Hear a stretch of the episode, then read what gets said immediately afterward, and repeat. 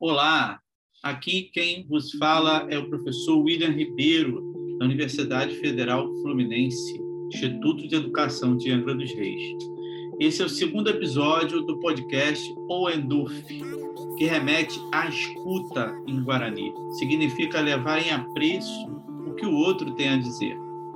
Para o episódio de hoje, convidamos Beatriz Barros, artista, bailarina, coreógrafa. Ela recentemente dirigiu e integrou o espetáculo intitulado A Coisa Está Preta. Vamos tratar nesse episódio da trajetória de Beatriz como bailarina e da proposta do seu espetáculo, repercussões e impactos. Vale a pena permanecer conosco nessa escuta. Antes de darmos continuidade, porém, um recado para o envio de sugestões, comentários, críticas, use o e-mail williamgribeiro.gmail.com. Sejam bem-vindas, bem-vindos. Desde já agradecemos pela participação. Olá, Bia, tudo bem? Tudo bem. Vamos iniciar aqui essa conversa com você. Primeiramente, agradecendo Antes de mais nada, também cumprimento a todos aí que, e a todas que estão nos ouvindo. É, primeiramente, eu queria agradecer a oportunidade de estar aqui conversando um pouco sobre a minha carreira, sobre a minha vida. É, eu acho que poucos sabem, né? Eu fui aluno do professor William, a gente já fala sobre isso durante a entrevista, mais a fundo. Então, para mim, é uma grande honra, uma grande alegria e felicidade. Eu me chamo Beatriz, meu nome artístico é Bia Barros, Atualmente tenho 31 anos. É, é, comecei no balé, né, no jazz. E acho que realmente colhi frutos da minha trajetória da dança. Foi quando eu comecei a trabalhar com artistas nos balés. Aí eu trabalhei com a Anitta, trabalhei com a Mila, com a Isa, enfim. Tem, um, tem uma, uma galera aí que eu já trabalhei.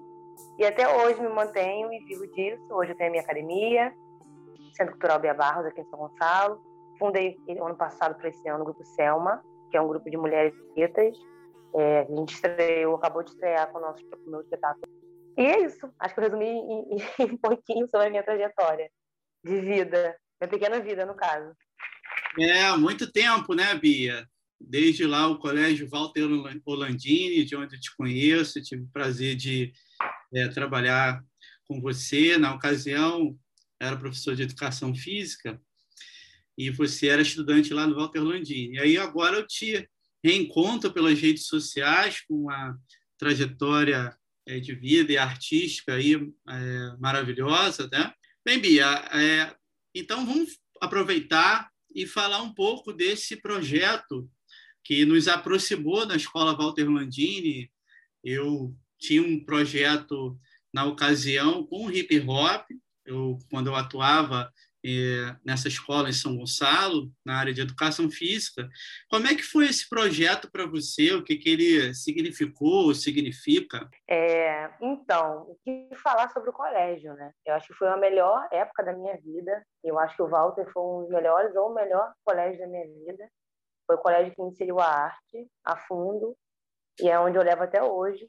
Lá no Walter eu tive acesso ao hip hop, né? Que a gente tinha nosso grupo Arte Rua. Eu brigo até hoje, tá? Porque eu era arte de coração.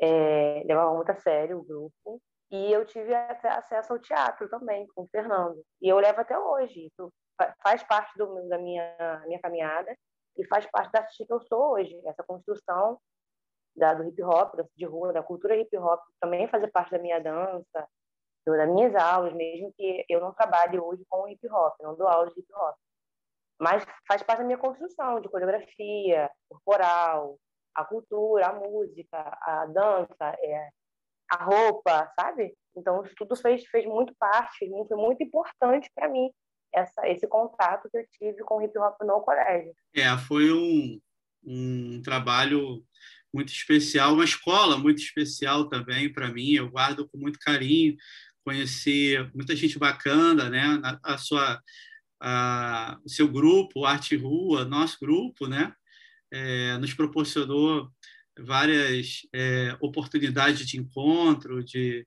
de dança, né, e dentro de, uma, de, uma, de um colégio que é, sempre procurou desenvolver muitas atividades com a juventude, né? Então tinha é, teatro, tinha atividades com poesia.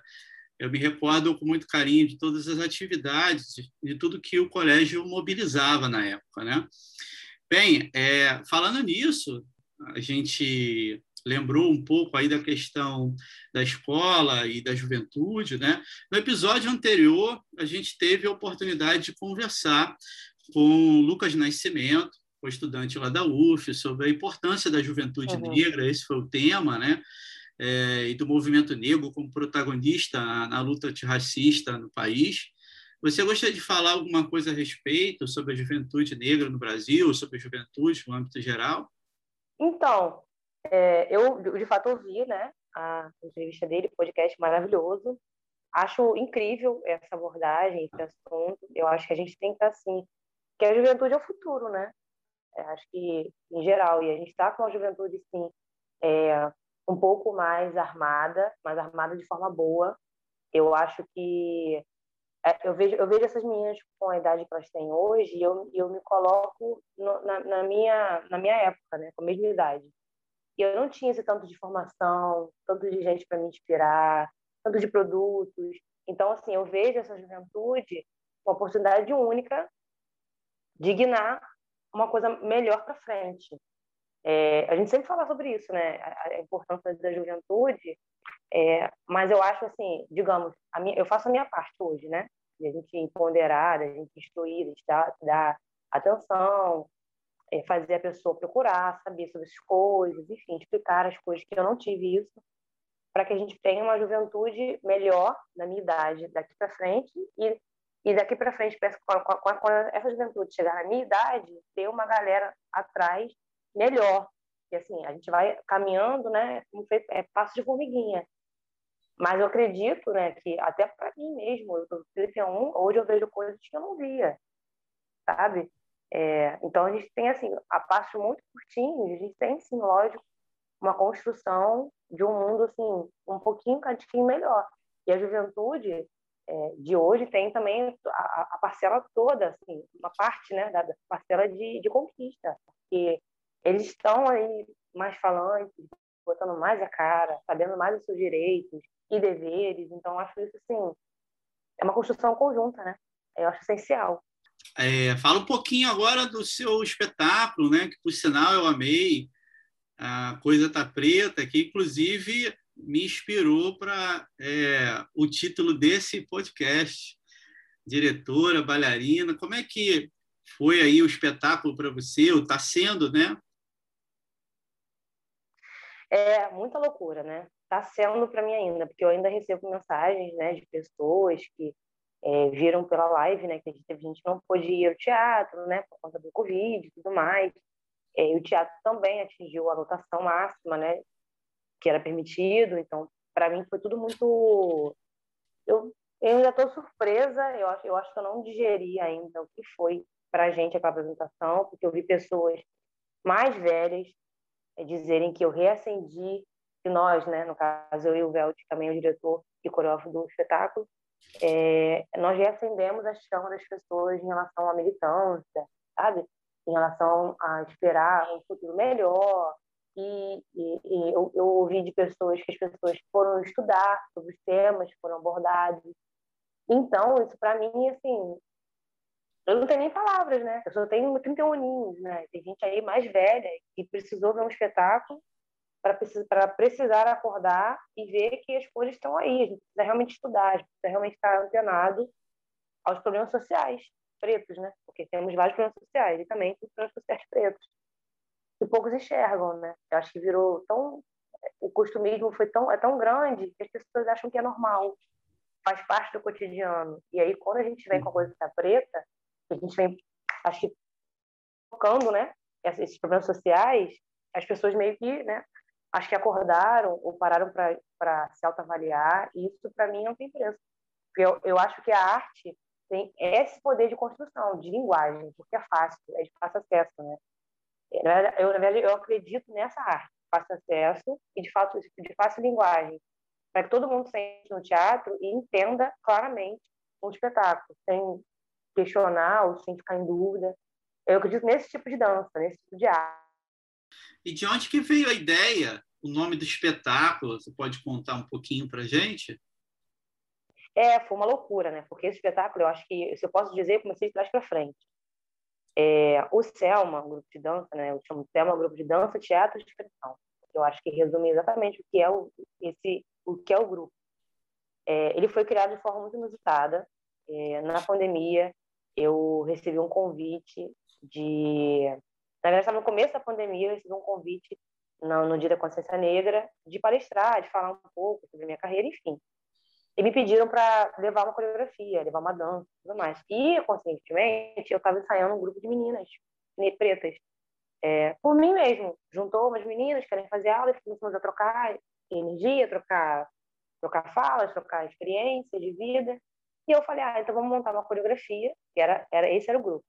Vamos montar a coreografia para levar para esse evento. O evento foi cancelado por causa do Covid e ficou pronta essa coreografia.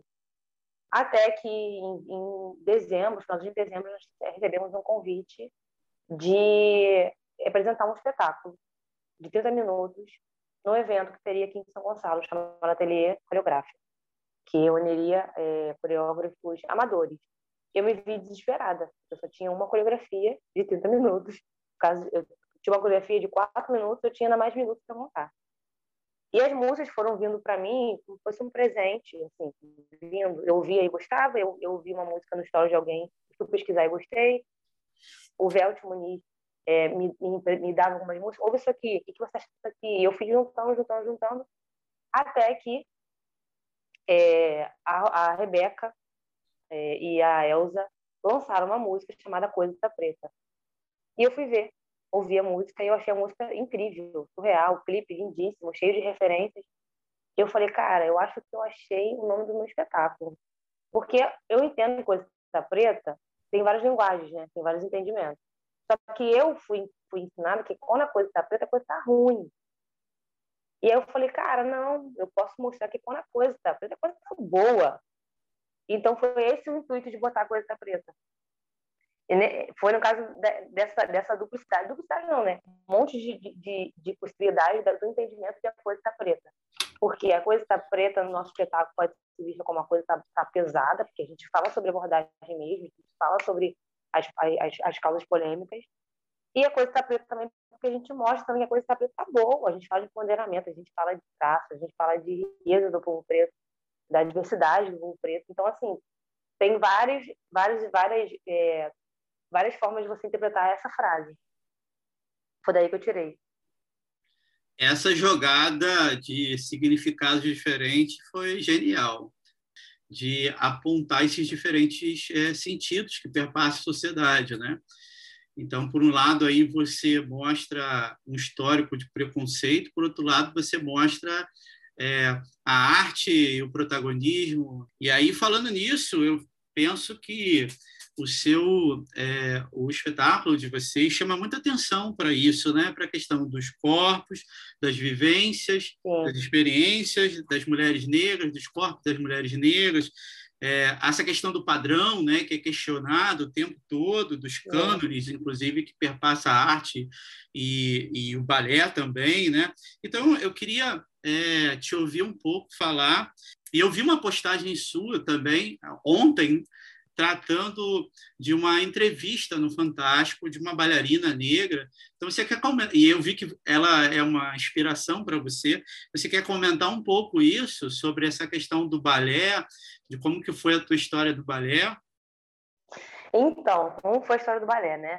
A Ingrid Silva, ela é uma inspiração sim para mim. Já fiz aula dela quando ela veio ao Brasil. É... como não se orgulhar dela, né? Eu nunca vi uma bailarina brasileira preta e tão longe, né? Como ela tem ido e vai mais. É muito, é, dá muito orgulho, sabe? Porque eu me sinto lá. Eu acho que a representatividade fala, é sobre isso, sabe? Sobre você se sentir lá, porque você está vendo alguém lá. Então você pode chegar lá também. A minha relação com o balé é muito, muito complicada. Eu, eu, meu sonho era ser uma bailarina clássica, mas não nasci com a estrutura correta, né? Que a gente sabe que o balé é europeu e a gente tem uma estrutura europeia, né? De corpo. eu não nasci com essa estrutura de, corpo e eu, eu, questionei isso aos 11 anos, quando eu fui ao municipal. Eu sempre conto essa história porque eu acho essa história essencial. Eu fui ao municipal pela primeira vez, no Rio de Janeiro, e eu vi um balé todo branco e nenhum preto. E eu questionei minha professora da época, e ela disse que era para não falar, porque se tivesse alguém preto ali, destoaria do comum do corpo de baile, né? Eu não, eu não, eu não questionei nem questão da solista, primeira bailarina, não. Eu questionei o corpo de baile mesmo, que não tinha ninguém. E depois daquilo ali, eu, eu meio que desanimei. Sempre tive corpo, né? É, e a mulher preta tem curvas, tem, né, tem corpo. E eu sempre, eu sempre é, me podei meu próprio corpo. Foi, o corpo sempre foi uma incomodação para mim, é, porque eu não, não, não cabia numa modalidade. Até que eu vi que eu não podia fazer nada, era o meu corpo, e eu podia dançar outras coisas. Foi quando eu comecei a fazer jazz e foi quando eu me encontrei no hip hop, na dança de rua, né? Que eu acho que é, as modalidades urbanas, eu digo urbanas porque eu, eu, eu enquadro, posso ser maluquice minha, mas eu enquadro jazz, sapateado, hip hop em dança urbana. Porque é mais urbano, digo, mais, é mais é menos acadêmico, né? É menos é menos é menos europeu, digamos assim. E a própria história também, né? Dessas danças que, que, que todas começaram com a galera né, preta, de rua.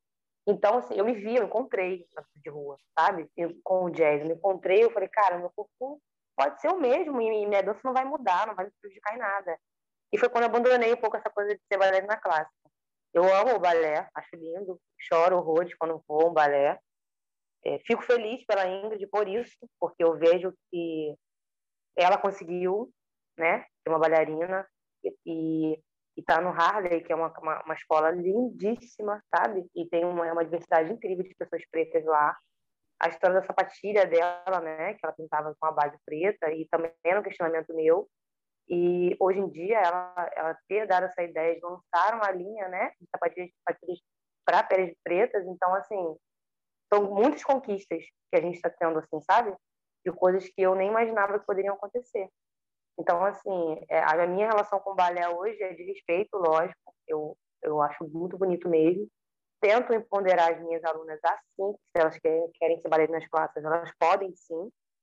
É, não faço não faço o que fizeram comigo, né? E eu vejo que essa história se repete muito. Eu tenho outras amigas também bailarinas que abandonaram o balé por conta de toda essa pressão que a gente tem é, com a estética do corpo preto no balé. Então, assim, eu tento fazer diferente para minhas alunas.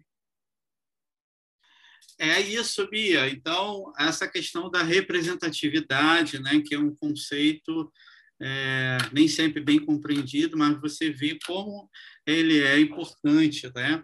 É, e você coloca aí um sentido para ele, né? A gente se vê lá. Então, é, o quanto que é, a representatividade importa, né? Então, caminhando aqui para o final, foi um prazer estar conversando com você. Infelizmente, o tempo não é, é muito longo, mas você gostaria de falar mais alguma coisa, deixar um recado? Ah, como falei, primeiramente eu queria agradecer a oportunidade, poder falar um pouco mais. Eu queria te agradecer também por você ter me inserido ao, ao mundo hip hop, mudou a minha vida. Eu acho que a dança deveria ser inserida na educação, como foi feito lá no colégio. E hoje eu cuido tão bem dessa iniciativa, porque parecia um grupinho de dança do colégio, mas mudou a minha vida, né? E eu levo isso até hoje, esse carinho que eu tenho é, com, com a escola, com a dança na escola, com a arte na escola. Eu acho que se a gente tem uma conclusão é que a, arte deveria ser inserida urgentemente na escola, porque pode mudar a vida de pessoas futuramente, como mudou a minha. Obrigada por isso. E é muito bom que você está dando aqui uma prova pública de que eu dancei, porque hoje porque hoje algumas pessoas, né, eu, já, eu estou com 46 anos, né, e estou um pouco fora da dança, mas é, do, do mundo da dança, de coreografias e tal, mas a dança nunca sai ah. da gente, né, Bi? Então, meu Não, corpo continua. É igual a bicicleta. É isso, o corpo continua pedindo. E às vezes até em sala de aula eu danço, assim, o pessoal não acredita. Você não está acreditando? Então eu vou dançar um pouco. então. Não, não. Pena que a gente não tem essas filmagens. é, é verdade. Eu tenho algumas fotografias, mas é, vídeo eu não tenho daquela época, né? é. né? Infelizmente. Hoje em dia já é tudo muito mais fácil esses registros, né? Bem, eu vou, acho que, fazer alguns destaques né, dessa nossa conversa. É, você fique super à vontade também. É, eu acho que a questão né, do corpo, do corpo negro, o corpo da mulher negra, né, e essa relação social produzida historicamente a respeito de padrões perpassa diferentes áreas, né? Então acho que isso é um destaque da nossa conversa, a importância da representatividade, né? Que é, muitas é. das vezes não é bem compreendida, mas está aí o que você colocou, como se vê lá, né? A importância de.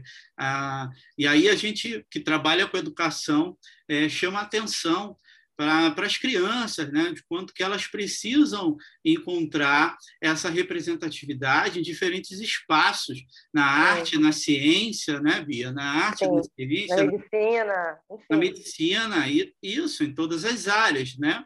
Então, é, isso é o destaque que eu gostaria de fazer, pensando nessa questão da educação, que para mim é o meu meu grande interesse, né?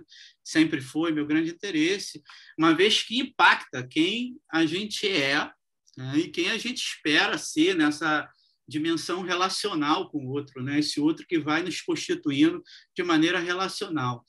Então, o convite dessa trilha, a gente iniciou o podcast com o Lucas e agora esse segundo episódio com você, é, é de tratar essa temática, de enfocar a temática das relações étnico-raciais, na medida em que for avançando os podcasts, a gente vai trazendo outros temas e, e até ouvindo sugestões daqueles que estão acompanhando o nosso trabalho. Né? Alguma sugestão para encerrar, Bia? Alguma indicação de leitura, indicação de redes sociais? Então, é, eu sigo muitas pessoas, né? Eu adoro Te Amar, eu acho que ela tem uma abordagem feminina muito bacana para as mulheres pretas. As coisas que ela ela fala, né, na rede social dela, e parece um diário, então você se identifica, é de fácil acesso, fácil, fácil entendimento de linguagem. O Adi Júnior, é, o Lázaro, a Thaís. Ih, mas aí tem muita gente. é, eu acho que os livros que eu posso indicar, é o livro que eu estava lendo é, é, Na Minha Pele, do Lázaro. Eu também estou é, lendo ainda, né, que eu, eu leio e, e e vou parando para poder refletir. Eu também junto um livro chamado Escravidão, que é um, não, é, não, não é um autor, um autor preto, mas eu achei de grande valia a, a variedade de informação que tem naquele livro sobre toda essa, essa, essa caminhada da escravidão, elaborados, muito bem abordados. É, eu acho assim, eu tenho, é, tenho muito de, tem a Jamila, enfim, que é uma grande uma grande, uma grande pensadora, historiadora, enfim, né? não tem como falar dela. Mas eu tenho uma grande galera que eu sigo. É, tem Spartacus, que é uma outra linha de, de, de, posicionamento que eu também adoro, o que ele faz na rede social dele. Eu geralmente sigo pessoas que têm uma, uma realmente uma, uma linha de, de linguagem popular, que eu possa entender, que eu possa refletir, que possa realmente me explicar algumas causas que eu não entendia. E por isso mesmo eu, eu jogo isso para minha arte, né? Como falei, é, acho que a gente que é educador, porque, né, até porque eu sou professora de balé, de jazz, né? A gente que é educador, a gente tem essa função, né, de passar a educação de forma popular, de forma entendível, mais clara possível. É, a dança tem disso, teatro, a música, enfim, a arte em si tem esse poder. É, por isso tão atacada, né? Eu acho que quando eu vou procurar alguém na rede social, eu busco essa mesma coisa, essa, essa busca de uma linguagem mais prática, mais fácil, mais entendida, mais popular. E para continuar a conversa com, com você, como é que o pessoal pode te encontrar? Então, pode me encontrar no Facebook, Bia Barros. Eu tenho uma página também que chama Bia Barros no Facebook. Eu tenho o meu Instagram, que é Preta Bia Barros. Tem o Instagram do Selma, que é arroba Selma Grupo. E tem também o Instagram do meu Centro Cultural Bia Barros, está lá para vocês poderem também acompanhar esse meu trabalho. Eu tenho várias redes sociais, é, porque são várias redes diferentes que eu tenho. E aí a gente não coloca tudo numa rede social só, né? A gente vai buscando é, falar separadamente. Anota as dicas aí, pessoal, para seguir a Beatriz Barros, a Bia Barros. É, forte abraço, nos despedimos por aqui. Agradecemos mais uma vez a Beatriz Barros e a vocês. Até a próxima, querida Bia. Um beijo. Obrigada pela oportunidade. Até a próxima. Está pronto? Até o próximo episódio.